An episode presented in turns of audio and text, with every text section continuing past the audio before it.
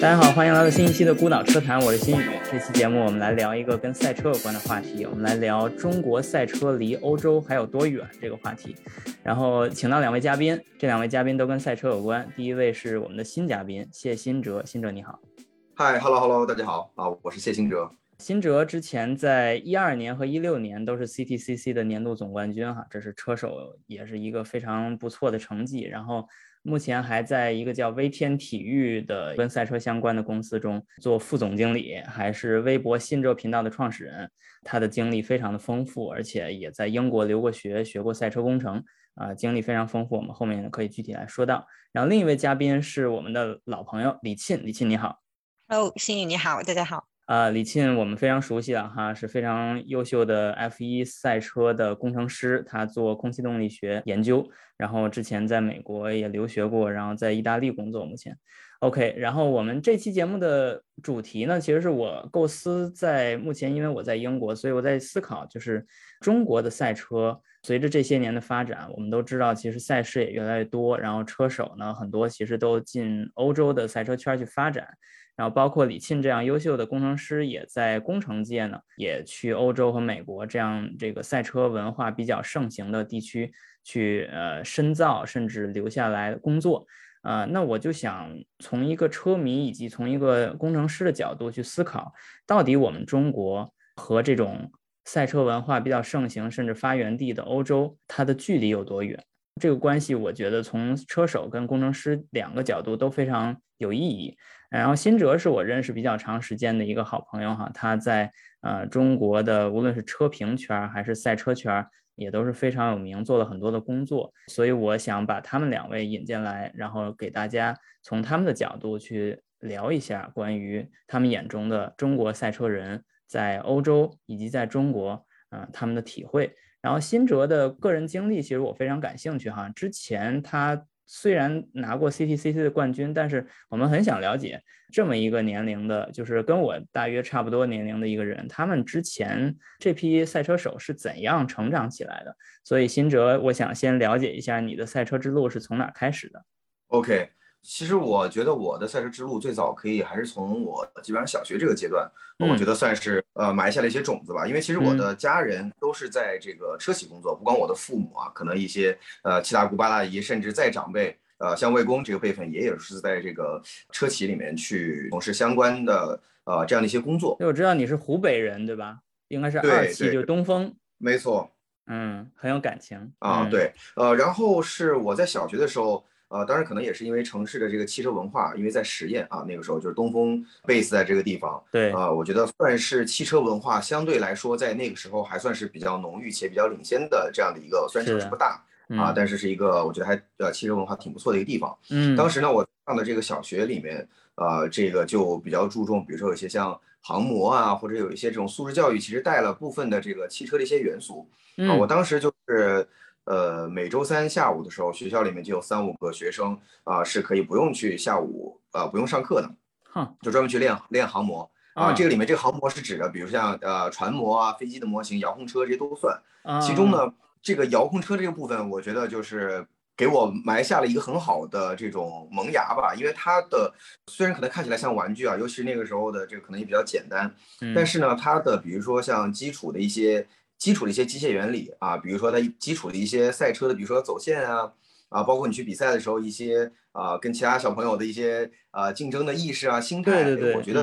虽然现在看起来非常稚嫩的一个这个比较浅的一个东西，但是我觉得对我后面的赛车生涯其实是我觉得有一个很好的启蒙。嗯，到了后来呢，啊，差不多七八岁的时候，就是我有去练习卡丁车，那个就只是去纯玩啊，但是呢，到了后来我初中毕业，差不多十六岁的那一年，嗯。当时我是在网上看到有一个叫中国青少年卡丁车选拔赛啊这样的一个赛事。当时我已经到了这个武汉了，因为东风是从实验班去了武汉，我家人也去了，然后我也是跟着去了武汉上学。然后我其实当时并没有把这个信息很就是非常当回事儿，因为我觉得其实就对我来看就根本不可能。但是呢，我就跟我跟我妈妈其实是分享了一下这个这个这个信息，然后我我我母亲反而是比我更当回事儿啊，更认真的来看待这件事儿，然后还送我去，真的是陪我去了北京去参加了这样的一个呃选拔赛。然后当时呢，因为可能其实卡丁车并没有正这个专门去训练，但是也跑的比较多，然后再结合上一些比如说像赛车游戏啊。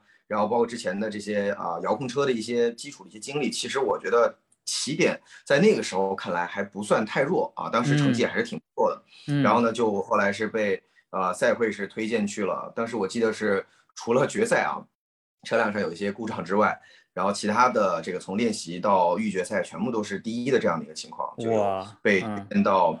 对又被推荐到上海的一个卡丁车俱乐部，然后去参加。呃，相关的就是正式的一些训练，然后并且从那一年就开始走上我觉得赛车正轨了，开始参加全国卡丁车锦标赛啊，然后后来去跑了呃 touring car，我就跑了两到三年的卡丁车方程式，然后就直接就是进入了东风日产，当时有一个年轻车手培养计划，然后我等于是就从那个时候就开始基本上就没有付钱，就等于是开始拿薪水来去参加到这个赛事里面来。对，而且当时其实有一个比较有意思的点是在于，我因为初中毕业了，就是开始高中的时候就其实学业都比较忙。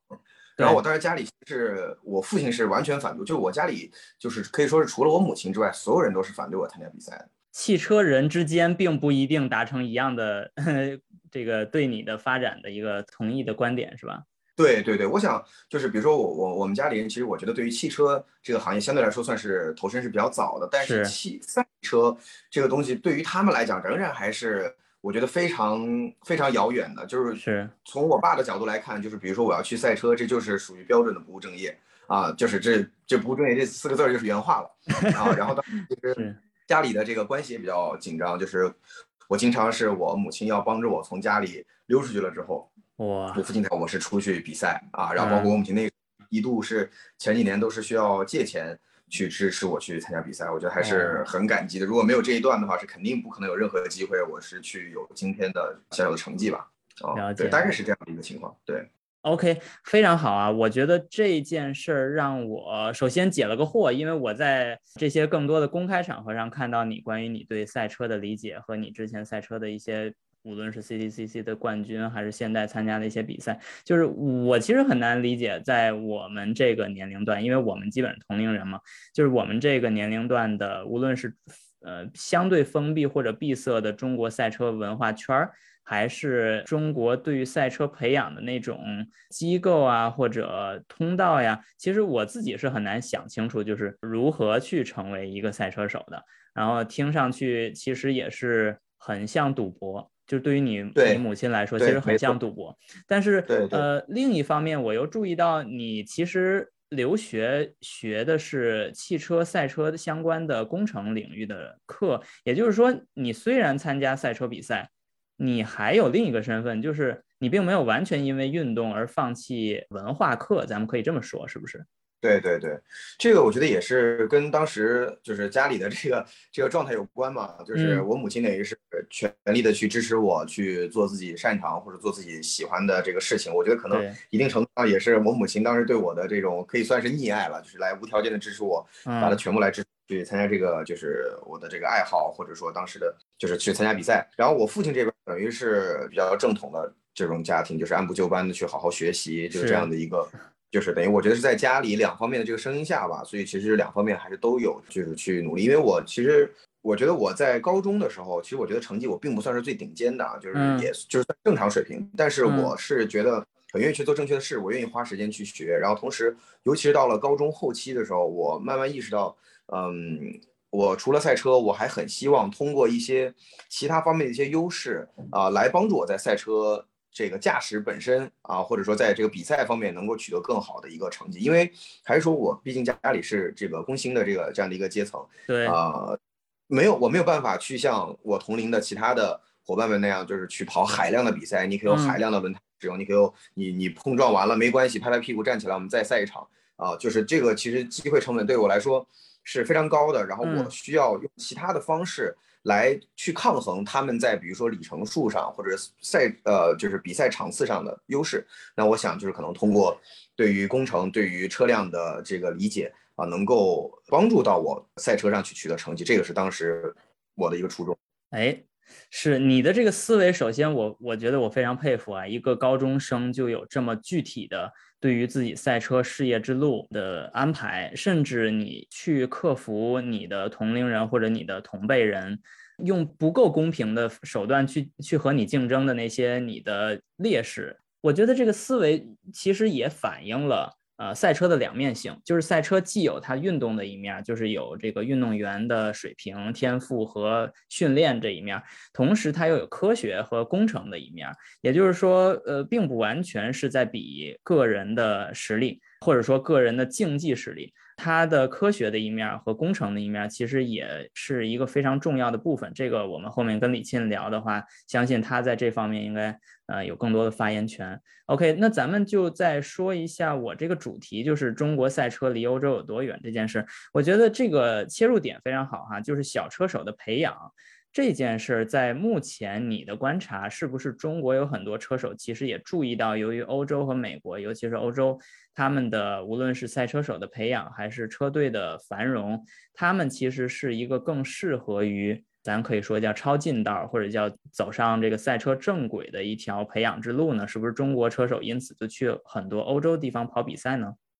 我觉得这个还是跟就是每一代人的，我觉得对于赛车的认知，或者说就是我觉得也跟生活条件有关吧。嗯，因为像我那个时候，我同龄的伙伴们能够去欧洲比赛的，就是家里实力确实也是非常强。那当时比如说，呃，还有一批可能就是比如说或者像我的同龄人，就比如说那个时候没有机会去自己去。比如说参与到赛车里面去，但是现在比如说通过工作或者通过生意赚到了钱，就去培养自己的下一代，去可能比如说去给到他的下一代更多的机会去做一些或者尝试一些在他那个时候可能自己没有办法去完成的这样的一些一些事情。呃，像我想身边有很多的，就是可以说我看起来很羡慕啊，就是可能可能不到十岁。或者说就是非常小的年纪就已经可以去欧洲去跑卡丁车。我们我前段时间回武汉去练卡丁车的时候，哎，我发现身边还有小伙伴从从意大利、从欧洲那边去啊，或者去一些世界赛的卡丁车比赛回来了之后啊，也一样也会在比如说在 OK，因为疫情的原因很难出去，一样会在中国的场地里面去很高频的练习。然后他们的年龄也都非常的偏小啊，就只有十小几岁。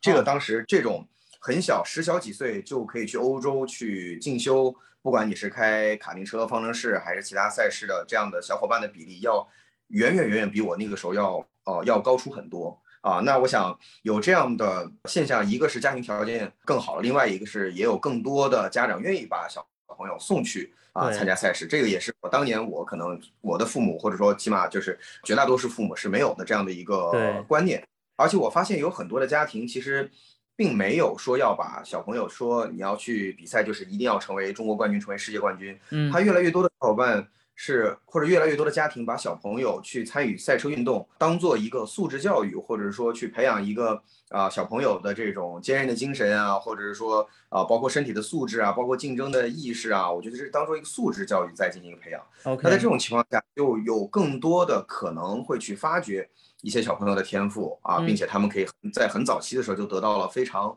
好的这样的一个赛车的这样的一个教育。我想这样的话也为中国出更多的车手啊是可以打下更好的基础。包括像周冠宇，当时周冠宇是跟我在一个卡丁车队，那个时候我十六岁，他应该很小，我记得就可能嗯反正应该是不到十岁吧。啊，那你想他在那个年纪的时候就已经很早的在接触卡丁车，然后并且后来去欧洲进修，然后一路我觉得也是真的是跑得非常好，包括家里也非常的支持，那才有了嗯啊，就是今年这样的一个很好，大家这个中国的车迷们都喜闻乐见的这样的一个一个结果，能够进入 F 一。是是是。对，其实我觉得真正最后的成功，那个那个闪光的那一刻，其实绝对不是一蹴而就的。所有的背后的努力，然后包括这个赛车，虽然是一个人的赛事，但实际上它背后体现的家庭的、企业的，甚至国家的一些支持，都是分不开的。没错。所以目前听上去。可以这么说吧，就是你跟现在的小朋友算是两代车手，两代中国车手。然后这两代中国车手之间，家长和这个相关的组织和公司的这种心态和赞助的力度和支持的力度，其实已经是天壤之别。没错，所以我们从这个角度讲，中国赛车其实是在往上走，是越来越好的，是吧？我觉得这个是从家庭的层面，或者从家庭的这种或者说叫内因吧，啊，来促成了。更多的这个小伙伴们来去参与到这个赛事里面。但是我认为，其实中国这些年的赛车环境是并不好的。哦，这个怎么说？嗯，我觉得在于厂商的投入是明显明显是在下降的，尤其是在呃疫情之后。我想可能是因为这个厂商对于这种市场推广这种预算的一个一个收紧，它比如说它整体的预算减少了之后，它对于比如说每一项投放，比如说赛车也其实是属于广告的一种，那么它对于每一项投放这种回报的监测和评估会更加的啊收紧啊，会更加的严苛啊。那么其实因为在中国，我认为就至今仍然赛车并不是一个主流的运动，在关注度普及率上也要远远的要比欧洲要。弱很多。那么在这样的一个情况下，其实中国赛事的价值、中国车队的价值、中国车手的价值，其实是远远远没有欧洲啊或者日本这样的赛事发达的国家要好的。那么很多的车企就选择我不去投放这样的一个，可能对于我来说不是特别马上能见效的。因为对于车企的角度来讲，尤对于很多车企领导的角度来讲，参与赛车其实很多时候做的是品牌，那么品牌其实很难在他的任期就产生一个很好的回报。啊，它是一个长期的效果。嗯，对，比如说我五千万我投去跑比赛，跟我五千万投去做，比如说做促销啊，或者说去做打广告啊，其他方面的广告来的收益要更慢一些，更长期一些。那这个很难去关系到我在任期内的这个 KPI，那我就选择不做这个事情，我就选择可能我需要做，我现在就要马上能够看到收效的。啊，能够促进我销量的这些事情，我想这个也是从车企角度上的一个我理解的一个为什么赛车方面后来越来越收紧的这样的一个一个一个原因啊。所以我可以看到，比如说像原来非常强，比如说在我我觉得我在一零年到一八年时候在跑 CTCC，嗯，其中一六年之前。我觉得 CTC 都是非常之顶峰的，当时二十几台车啊，中国的这个非常优秀的这些厂队们在呃场地里面的这个竞争，我觉得是非常的啊，真的是很有赛车的这样的一个氛围，然后它的对抗感也好，包括它的军备竞赛也好，我觉得车手也好，车队也好，品牌也好，工程师也好，在这个里面可以拿到很多的价值啊，或者很有成就感。但是到了这个一八年之后，其实在疫情之前也有这样的一些苗头，就是厂商在。逐渐的退出，我想这个里面可能有，比如说也有赛事的这个可能自身的一些规则的一些问题，嗯，也有比如说厂家的问题，或者说这个根据这个汽车的大环境的造成的这样的一些影响，所以就慢慢慢慢看到，其实中国我觉得 C C C 原来非常顶尖的这样的一个赛事，到后来其实也慢慢的变得没有那么突出了，嗯。啊，我觉得其实在啊还有一个点就是在于，像我当年为什么有机会用比较少的经费就可以一路走下去。啊，就是在于当时有大量的，比如说像年轻车手培养计划，有比如说有单一品牌赛，有车企去赞助。比如说我跑第三年比赛的时候，就有长安福特的这个这个也是一个就是培养计划，就是他是赞助了我全年的参加那个福特方程式的这样的一个一个费用。这个放在今天是基本上都是不可能的，就没有哪一个车企会做这样的一个事情。我想可能还有一个原因就是当时这些合资品牌或者进口品牌来到中国的时候，他们对于中国的市场还不够了解。啊，他们对于中国用户的对于赛车的这样的一个反应反馈还不够了解，于是他们就带很多原来在本土的啊这样的一些，比如说推广的一些方式，那就是赛车啊。结果他们进很多年了之后，发现其实跟他们想的不一样，他们就慢慢也就是这块的预算就越来越少，做的事情就越来越少，就慢慢形成了我刚才说的这样的一个局面。OK，好啊，那我我觉得刚才所有的这些。介绍啊，故事啊，还有目前的这些背景啊，其实都已经把现在中国赛车圈可能发展的方向啊，基本都指明了。就是说，车企其实还是占一个非常主导的地位，就是他们的决定，他们在市场方面愿意在赛车中投入多少，直接决定了整个大环境怎么样。具体到你每一个家庭的内因，这个家里边愿意付出多少，让自己的孩子去跑比赛，这只是一个每一个 individual 每一个个人的能力。它是有局限性的。如果你在整个大环境下是没有一个车企的导向的话，那对于他们来说，每一个个体哪怕他非常的富有，那他们只能去做的就是逃出这个不够好的环境。那实际上，从一定程度上也逼迫他们去想别的办法，去找那些更对赛车友好的环境。是不是因为这个，他们就会去欧洲呢？呃，我觉得并不是因为这个友好看怎么去定义它。这个友好，比如说是对于这个车手的成长友好，还是对于比如说这个车手的，比如说经济收入啊，或者说经济上少开销这个友好啊。那我想去欧洲，这个经济上肯定是不会是友好的，他一定是要花费更多的钱去啊去参加比赛，不管是差旅还是就比赛本身。对啊，因为其实我当时我同龄的就有很多的小伙伴啊，就是也有去欧洲去比赛，比如说像像叶红丽啊，像朱代维兄弟啊，朱代维、朱库安，然后包括像林康等等等等啊，这些车手有去欧洲比赛。但是我会发现，就是当时我会觉得差距很大啊，就是因为我可能还在国内跑比赛，但他们就已经同期都已经去欧洲比赛了。嗯，但是过了有几年了之后，发现这些伙伴们又重新又回到了，就转了一圈，还是回到了。就是跟我一样的赛事，比如说像 CDCC 啊，或者其他一些中国的，比如 GT 啊这样的一些赛事，就是他们也会发现，这个就是后劲不足的一种体现。因为这个就是像刚才说到的，如果你只是靠啊以家庭为单位自己去比赛，因为家庭你跟企业比起来，永远是穷人啊，永远是那当然在经济对在在经济上是很难去匹敌。比如说我车企就要做这件事儿，我来输送车手，我来以我的需求去培养。呃，车手这样的一个角度是持续发展这样的一个能力，所以他们转了一圈了之后，虽然仍然是中国赛车，我想现在的绝对的中坚力量，嗯啊，但是嗯，其实也是很遗憾。那么其实花了那么多的经费去欧洲去转了一圈回来了之后，我想可能他们这并不是他们想要的归宿，我想他们都希望可以在欧洲能够留下来，或者说生存下来，去继续欧洲，不说进发到更高阶，不说都进入 F 一，但是希望可以在。很体面的赛事去发挥他们的价值，去真正的去呃实现他们梦想中赛车啊理想的那个样子啊，而不是我想我想其实完全都回到国内，并不是说就是就看不上中国市场，但是我想从赛事本身的成熟度、竞争的这样的一个激烈，从赛车运动本身的这角度角度来讲，我想中国的赛事还是有很大的差距，还是欧美的一些赛事，包括日本的赛事会更加具有这种呃让车手们更有价值。对，我觉得这里边就涉及到他们的意愿，其实想留下，就是想在这个更激烈的、更激烈竞争的环境下锻炼、锤炼自己。但是问题是，越多比赛去跑，越发现赞助的必要性。但是在这个圈子里面，如果你在欧洲比赛，那很显然你的赞助必须要在欧洲市场。是打得响的，是是叫得出名堂来的。如果你去，比如说搞一个中国的品牌，根本在欧洲就不出现，那这个品牌它就没有意愿去在欧洲这个市场上赞助它，对吧？对，因为是这样，就是你的赛车的这个经费通常就是两块嘛，一个从家里来，一个是从赞助来。那么这个赞助也包括呃汽车相关和非汽车相关。对，呃，那么其实刚才我们已经聊到了汽车相关大概是么什么样的一个情况。那么在具更具象到，比如说。中国的这些车企如果要去赞助一个车手去海外比赛，就我们不说去海外，你就是去澳门比赛，他都不愿意啊，因为呃，其实澳门都已经不属于他们的，比如说随便说啊，比如说东风本田啊，或者是说上汽大众啊，对吧？他们都不会在澳门卖车。那么这样的一个在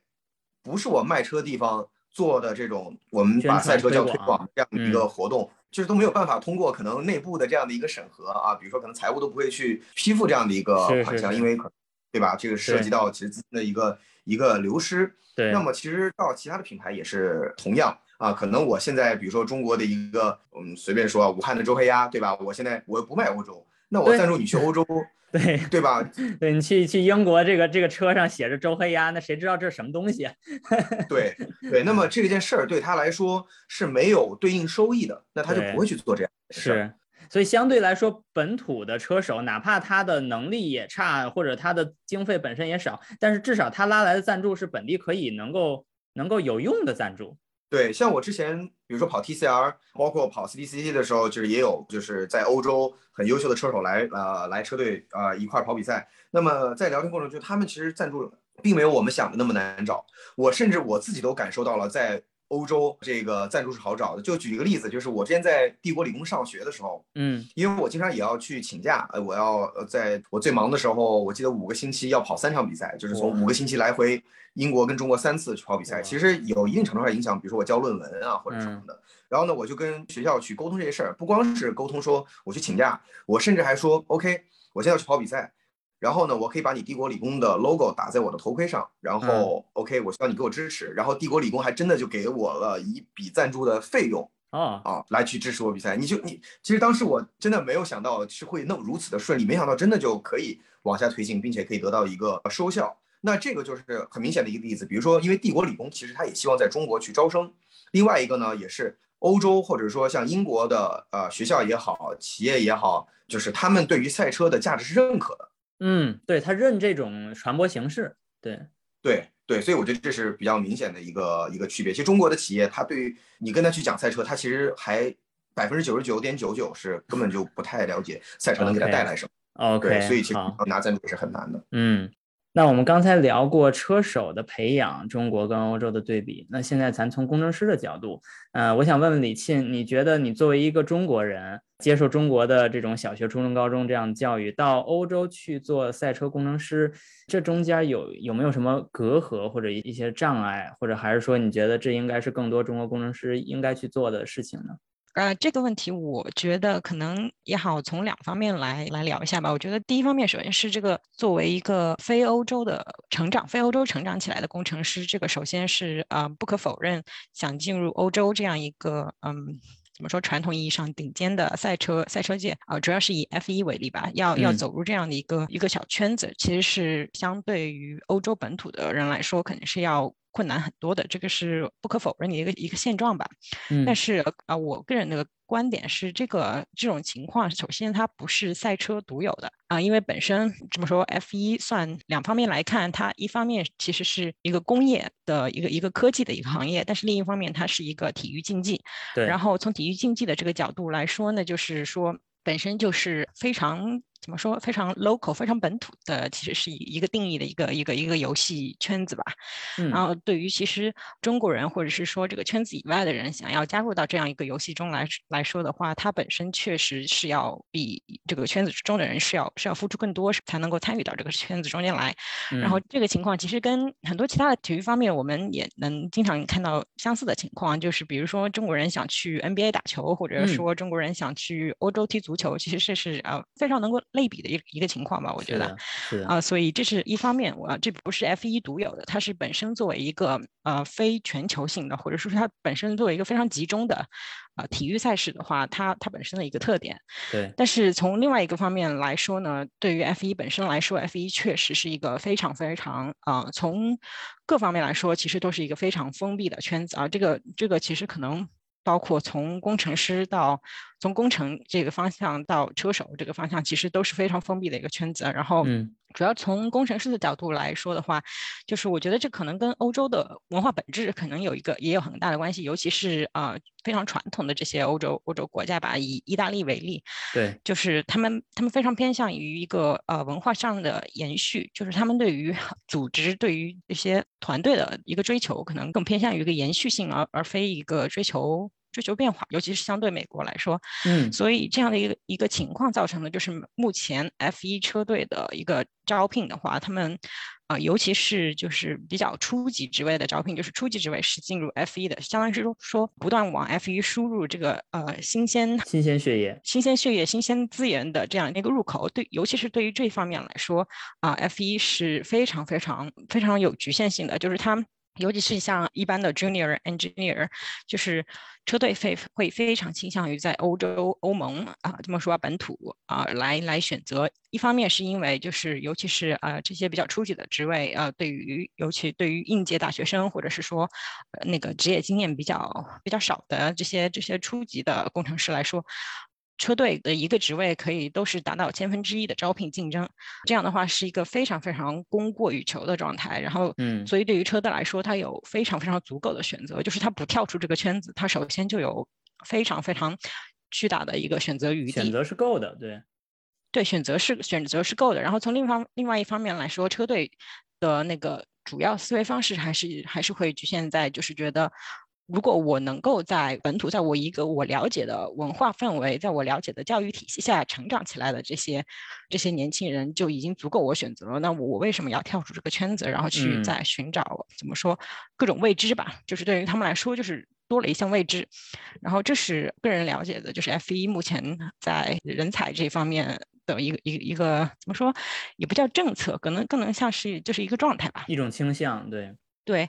嗯，对，其实尤其是就是对于意大利来说，它不像呃不像美国，不像英国，尤其是现在就是它其实意大利本身是没有政策上的限制的，就是它没有很多客观因素的限制。我这个这就更凸显了，这是一个主观上的选择，就是意大利的签证、工作签证这些它是没有配额的啊。然后其实对于车队来说，它是有能力能够支持一个非欧盟的人来参与这个这个工作，其实是在客观来说上是没有没有问题的。但是就是这样，其实更凸显了就是主观上他们愿意这样选择啊。再加上我觉得还有。我最近也是了解到的，可能啊比较大家比较倾向于选，甚至除了啊说欧盟以外，更更倾向于选意大利的车队，更倾向于找招意大利的人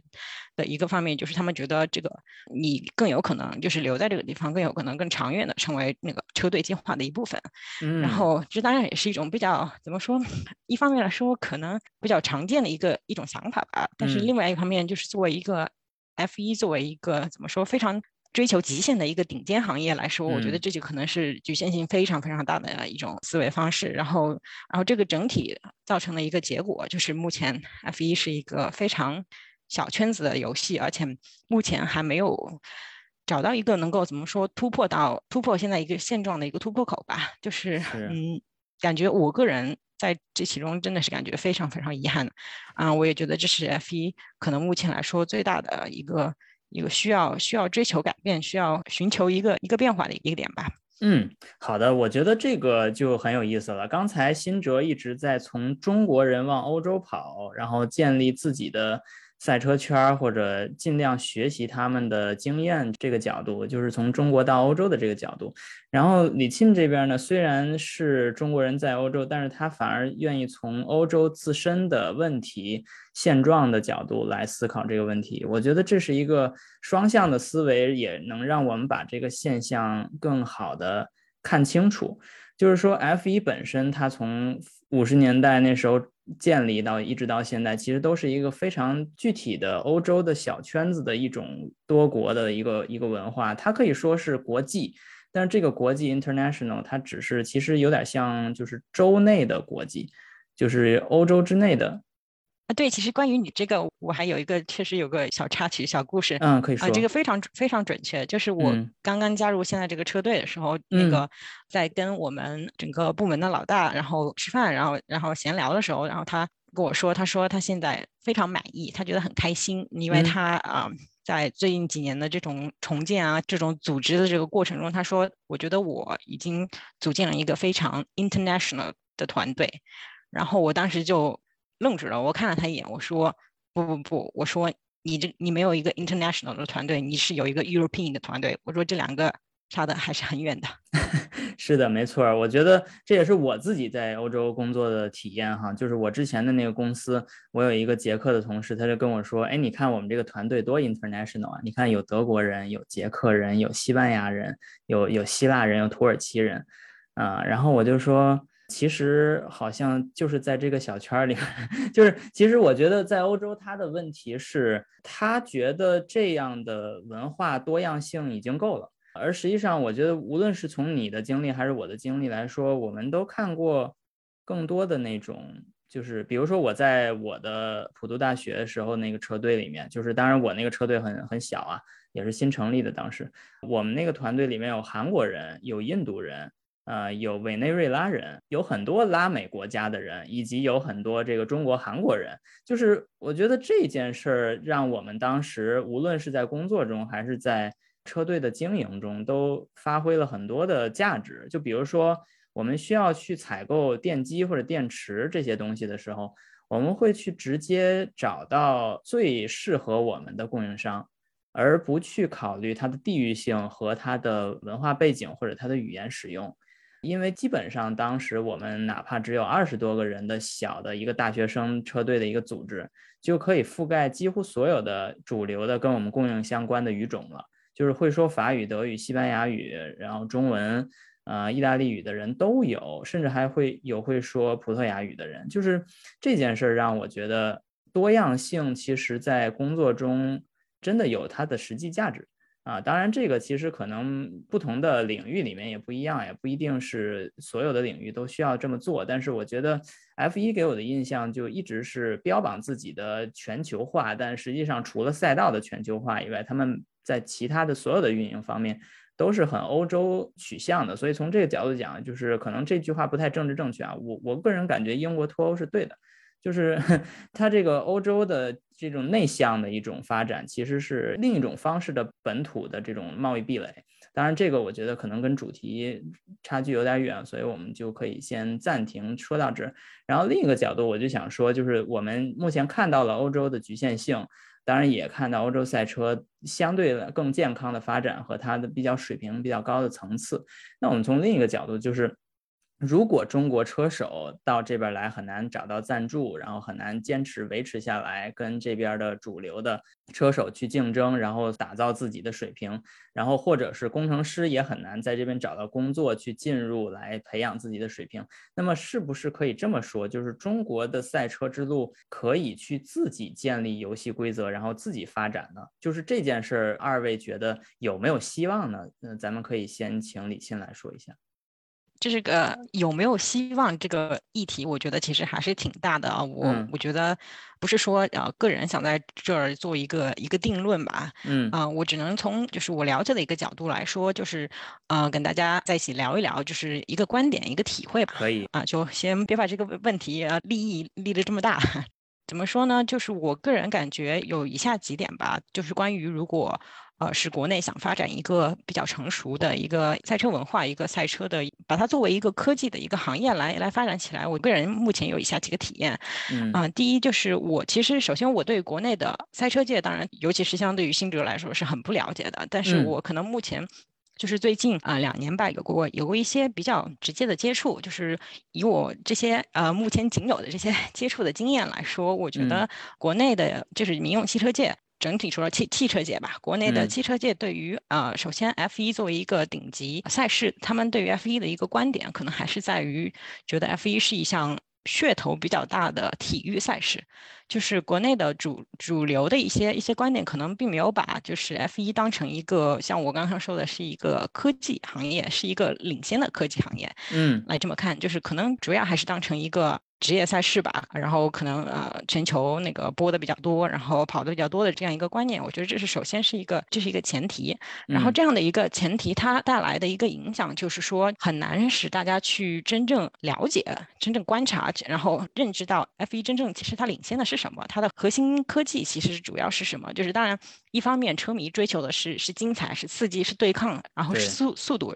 但是对于工程工程师来说，其实我们在这个在 F 一中间其实看到的。更多的是它是一个完整的一个科技体系吧，就是说它是自己，虽然说其实是个小小圈子，但是从工程的角度来说，F1 是一个比较完整的一个设计体系。然后这样的一个设计设计体系中间，其实它非常突出的是它的非常领先的一个工程思维模式和一个解决问题的一个一个一个模式。然后这其中当然包括非常多的细节，包括啊你说所有的那些测试啊、验证啊这些具体的一些一些细节技术，但是它主要在于就是 F1，我们我们现在其实大家经常说啊。说 F 一的技术已经比较脱离大家的常用的认知的那个汽车界了，大家都觉得就是不像以前有很多很多的所谓黑科技，嗯，都觉得是可以下放或者是可以直接应用到那个正常就是民用赛车上呃民用车上的，然后就觉得现在的 F 一已经非常非常偏离这条路了。其实我个人觉得不能说这不对，这个观察其实是一方面来说是对的，但是另外一方面就是，但是 F 一其实现在真正现在是不是看得到的这些科技了，是是这个背后的这一套工程的。运营的一些操作工程的这样一种一种方式思维方式思维方式同样包括所有的这些支持或者是说支持这些思维方式的一个一个技术所在，然后这才是真正对这才是真正它领先的地方，它的价值体现。嗯，然后这个背后其实是有非常非常庞大的一个技术体系，然后非常。多的技术细节可以值得学习，可以值得借鉴的啊。嗯。然后，但是我觉得，就是因为我之前说了那样一种观念存在吧，就是使得大家根本就不会从这个角度再去愿意了解，然后愿意接触，更不要说愿意啊学习。然后这一方面的一个经验，这一方面的一个现有的体系吧，可以说，然后这样导致的就是说，从技术本身的角度来说，啊，从这个整体框架结构就是很难存在，就是目前来说很难存在。我觉得这个是可能从工程角度来说比较困难的一个地方吧，或者说比较有挑战的一个地方。目前来说，了解了，嗯。所以我觉得从观念上，从这个框架上，还有这种工作的流程上，这些可能是我们没法直接肉眼看到的科技，但是他们毫无疑问是催生这些科技或者让这个科技逐渐的继续往上发展的一个基础。从这个角度讲，如果你想建立完全独立于欧洲赛车的一个新的规则，属于中国的新的规则和这个新的玩法的话，那其实这些的观念是不变的，然后应该得到更多的重视。这件事儿我觉得非常值得去讨论。嗯。对我，我觉得就是可以定义一种新的玩法，定义一个新的规则，但是这个所有的前提在于你必须有一个技术在支撑，就是所有的东西都不是凭空搭建的一个，像就是嗯，大大家小时候玩游戏，就是大家随口编几个规则，大家就能凑一起玩一场，然后这个是一个比较庞大的一个技术体系，然后它需要有你这些所有我之前我们说过的这些技术作为支撑，嗯，然后所以这个我觉得可能是从根基上需要有一个嗯，怎么说比较大。的一个转变吧，才能至少有一项比较健康。就是从技术角度来说，你可以以技术作为根基，然后你才可以在这个基础上做发展。对一个可持续的发展，然后我觉得这个是可能比较有挑战的一个地方。再加上就是可能举个也不叫例子吧，这这个可能是聊天就是正好说到了，就是不说我是很懂中国足球，我也可能就是个之前可能比较关注的一个球迷的角度，就是感觉有点像中国足球这么多年了，大家。其实我们走过这些这些路，说啊，我们也找过了所有国外的优优秀的教练，然后也找过了所有。能找到的国外的优秀的球员，但是你最终你发现，其实这些不是关键，就是可能你最关键的那些基础的那些那些部分没有搭建成的话，这些所有东西其实并不能发挥它的作用。嗯，然后我觉得可能跟这个情况呃有那么一点点像，不是说完全类比啊，但是有那么一点点呃相似的一个一个意思，就是国内其实现在很多工业发展是非常非常强大的，就是再加上资金其实也非常雄厚，就是国内现在比如说建立起来了很多的实验室，建立起来很多的。测试的一些机构其实是啊，在硬件上这些方面其实是相对来说不说领先吧，但是是是达到了一个跟国外这些领先的这些这些行呃这些行业这些国家是是非常相似的一个嗯一个水平的。对这些硬件方面，其实是我们是觉得可以做到的。但是我觉得就更多的体现在于你如何能够把这些东西运用到同等的一个程度吧，这个可能是一个更大的挑战。OK，我觉得这些隐形的差距其实也是不仅仅是在赛车界存在。我觉得有时候我在看那个我自己的工作中也会发现这样的问题，就是，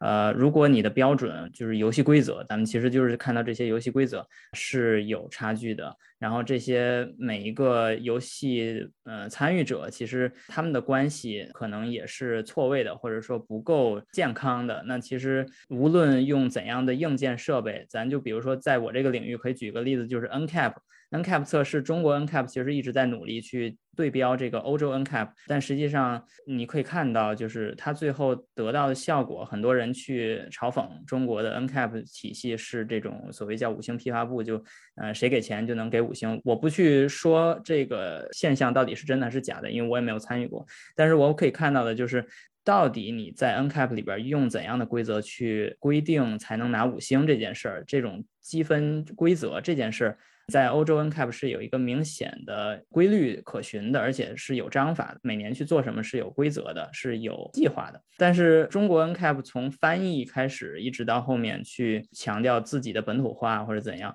它很难真的去跟本土的汽车研发和交通规则去建立一个直接的联系，缺乏数据支撑。那这些东西其实就最后造成东施效颦，就是你可以去复制一些测试的规则或者测试的。呃，条目，但是你很难去最终达成一个减少伤亡人数的那么一种效果。你可以给五星，你可以给一星，这些都不是直接的呃问题，最终产生的。对于这个整个社会的交通伤亡率的降低才是最最终的目的。如果达不到这个的话，那其实那些都是做做样子，都是表面现象。OK，我觉得这是一个很好的一个角度哈，当然也是比较深刻，可能不在这个行业其中的人也很难去指出的一个问题。然后另一方面，咱从新哲的角度哈，新哲除了做比赛车手以外，其实我知道现在你的那家公司也在参与一些地方的比赛运营。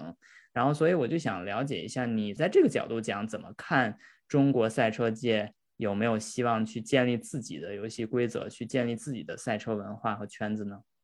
是这样，首先就是可能有一点要澄清一下，就是我这个我之前说我在这个微天体育的这一家公司，我其实做了有差不多呃两年多三年的时间。然后呢，我现在其实已经独立出来了，但是当时就是我们确实也是做过了中国的就是国字头的比赛了啊，叫 CEC 啊，现在其实也算是今年做的比较好的，或者说起码看起来是很热闹的，呃，有很多车队车手参与的这样的一个一个赛事。然后我们也做过呃车队啊，也包括这个场地。其实刚才听两位说了比较长时间啊，然后其实我是非常认同，就刚才有提到的，比如说像这个工程思维模式，然后以及包括以 NCAP 的这个例子就提到了，就是可能会有一些。就是比如说这个测试结果被，比如说厂家的这个参与度会有一些这种影响的这样的一个现象。其实我在过去做这个赛车，包括赛事这个公司啊，就是这个威天体育啊，就虽然我我现在其实不在里面了，但是我在的这两三年确实有在里面去做车队、赛事和场地这三个板块。嗯，啊，那么就以赛事的这个角度来讲啊，其实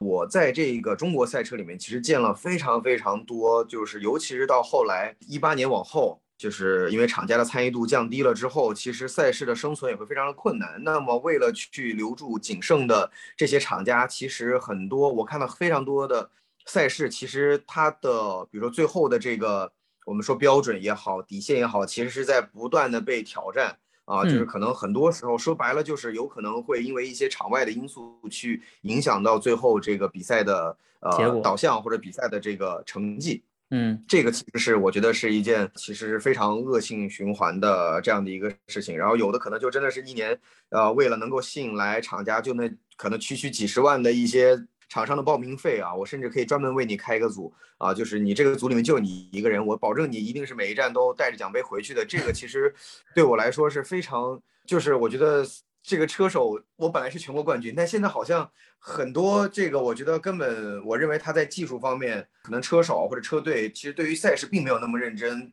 并没有足够的驾驶的技能，或者说相关的这样的一个实力的时候，也可以去拿到我们这个所谓的全国冠军这样的冠军批发部。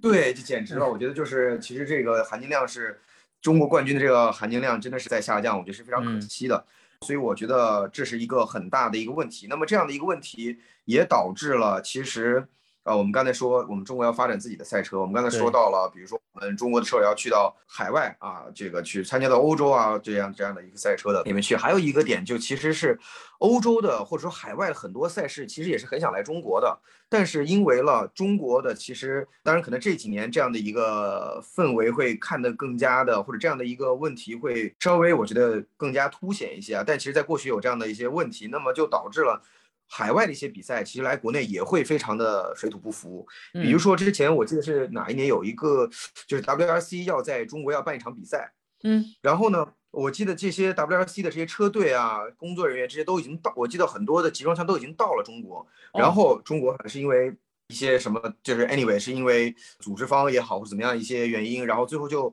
非常临时的，就比赛前可能就非常短 notice，就几天的这样的一个时间，就跟欧洲这边就说我们这个比赛取消不能办啊。然后就是这种随意性或者说这种，就是我觉得我觉得这种可能。对对，我觉得其实是很大的一个一个问题。再包括，比如说像我们之前一些赛事的时候，会有海外的一些，比如像 PCCA 啊，或者等等一些可能带有，就是也是其实基本上就是欧洲团队来运营的这样的一些赛事，来和中国的赛事合作。但是就比如说像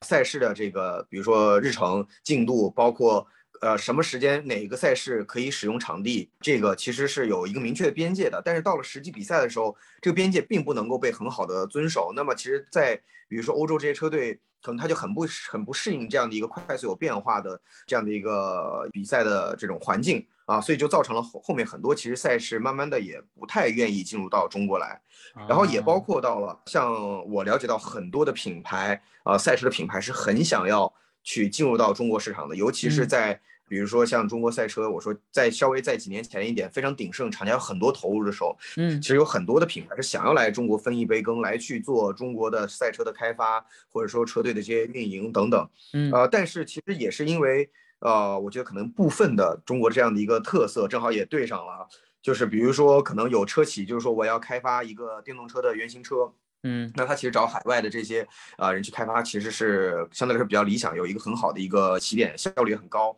啊。但是他可能就是因为我了解的有不止一家海外这种赛车品牌跟我沟通时候会有聊到，就是说简单点说，就是中国的车企给他画了一个大饼，然后呢让他们投入了很多的资源啊时间，结果最后比如说可能在付款或者是在下文方面就没有了下文。这个可能是他们很不习惯的这样的一种方式，可能在呃中国，可能内部，比如说我们哪个品牌找哪个车队或者哪个中国的。赛车开发的这个过程，可能我们就中国人更了解中国人，可能我们在一些沟通方式上，或者是一些关于这些项目的一些进展啊、合作的一些分工进度、风险上，会有个更好的一个明晰的一个了解。呃，但是可能就是也是因为文化差异上的一些原因，或者说一些工作习惯的这样的一些思维模式的一些差异，就导致了其实我觉得相互形成了一个这样的一个壁垒。其实刚才李欣说到，比如说欧洲或者 F 一是一个小圈子，其实我觉得。有时候我们自己其实也一定程度上也形成了这样的一个小圈子，让其他的可能思维模式人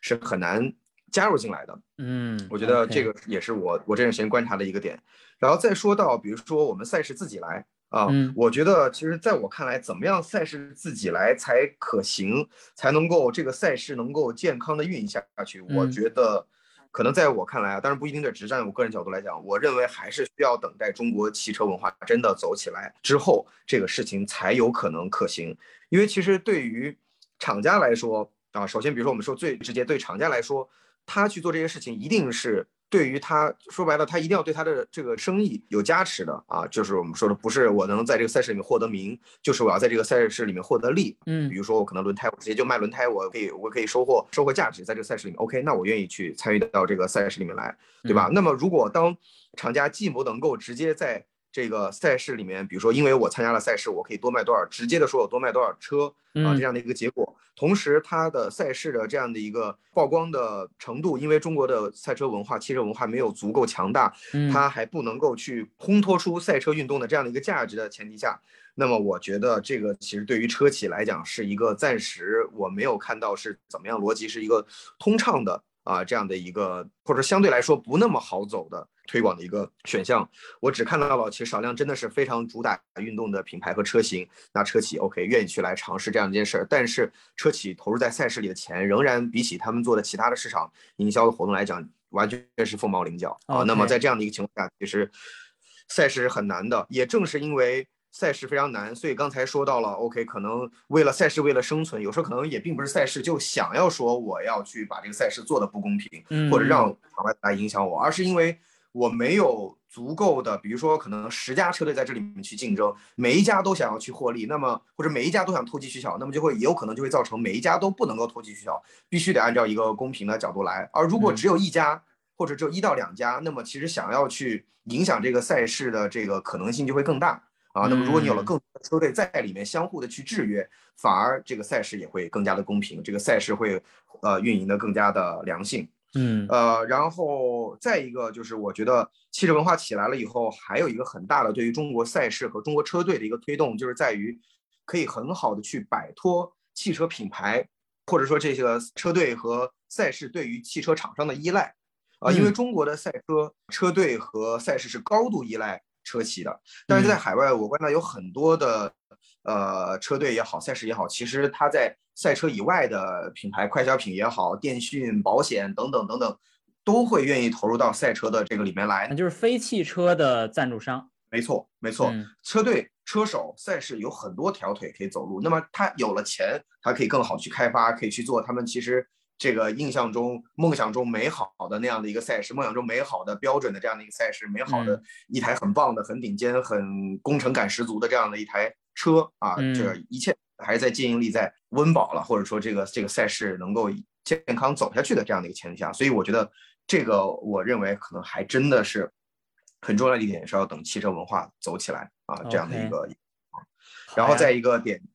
，OK。然后再一个很短的一个点，就是在于，呃，我觉得可能我们自己也要更加的，就是在合作方式上，我觉得我们可能也要更加的国际化一些去。我觉得还是需要去，虽然我们真的很强了啊，非常非常多方面都领先，但是我觉得还是需要去很谦虚的去学习海外的一些，不管是赛事运营，刚才说到的这个工程思维也好，啊等等这样的一些这些这些东西，才可以让我们在比如说像赛事、赛车开发这样一些短板上，能够迅速的去向海外学习，并且补足我们的这个短板。我想这个就是中国那个时候可能就包括赛事也起来了，那么这些车队也好，工程也好，我想都会能够走得更好一些。嗯，新哲，我非常感谢你刚才分享这么多，就是非常直接的观察和你的一些观点哈。我觉得这些都是可能不在这个圈子里，或者甚至啊参与过部分赛车的工作，并没有参与过其他的赛车工作的人，比如说一个赛车工程师，而不是一个做赛车运营的人，他没有了解的一些情况和问题。呃，我觉得从具体的角度讲，你刚才指出了是一些比赛的运营是其实是捉襟见肘的，